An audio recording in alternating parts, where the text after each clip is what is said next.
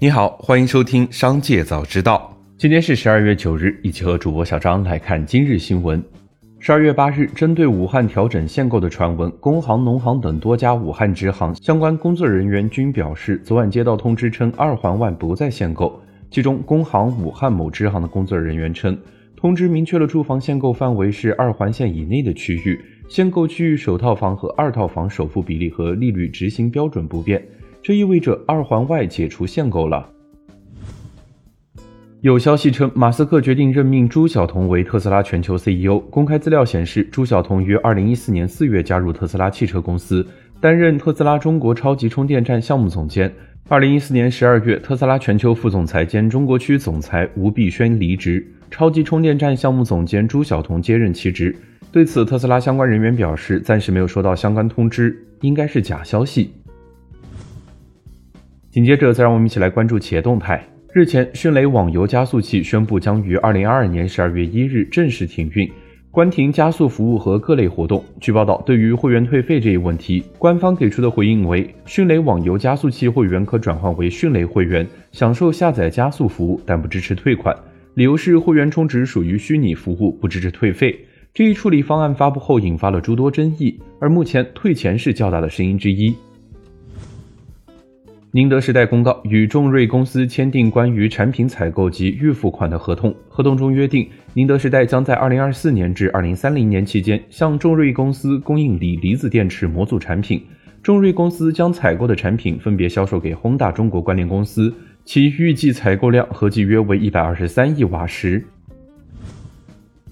资料显示，国美电器内蒙古有限公司、国美电器有限公司、国美电器零售有限公司新增一则被执行人信息，执行标的七千七百七十八万余元，执行法院为呼和浩特市赛罕区人民法院。天眼查 App 显示，国美电器有限公司成立于两千零三年四月，注册资本十亿元人民币。法定代表人董小红由中国鹏润管理有限公司、海洋城国际有限公司、虹吸投资有限公司共同持股。截至目前，该公司累计被执行八千七百七十二万余元。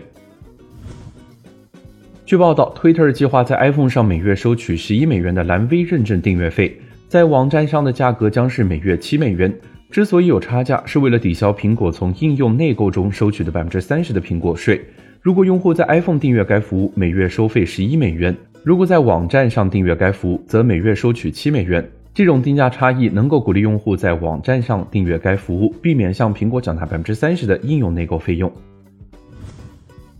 手机行业的风向标村田制作所认为，由于市场对 iPhone 十四需求疲软，苹果在未来几个月将会进一步削减生产计划，传导至手机供应链厂商，会影响他们的业绩。此外，华尔街各大机构也纷纷下调了 iPhone 在今年第四季度的出货量。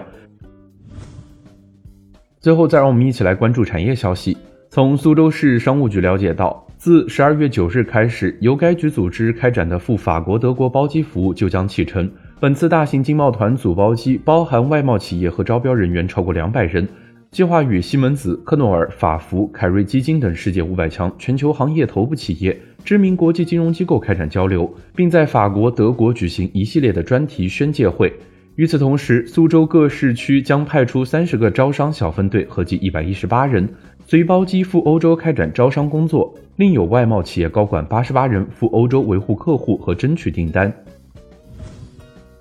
据报道，作为美国原油价格基准的西德州中质原油一月价格下跌二点二四美元，跌幅为百分之三，收于每桶七十二点零一美元，创二零二一年十二月二十一日以来的最低收盘价。美国一月 WTI 原油期货已经连续第四个交易日下跌，四日累计下跌百分之十一点三。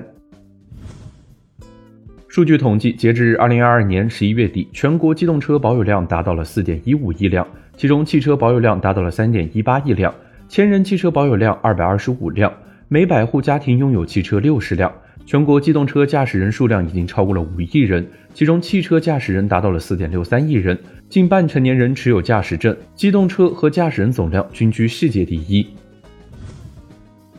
猫眼专业版营业看板显示，截至十二月八日十二时，十二月七日大盘票房一千二百一十五点五万，营业影院总数六千四百八十九家，全国营业率为百分之五十二点二一。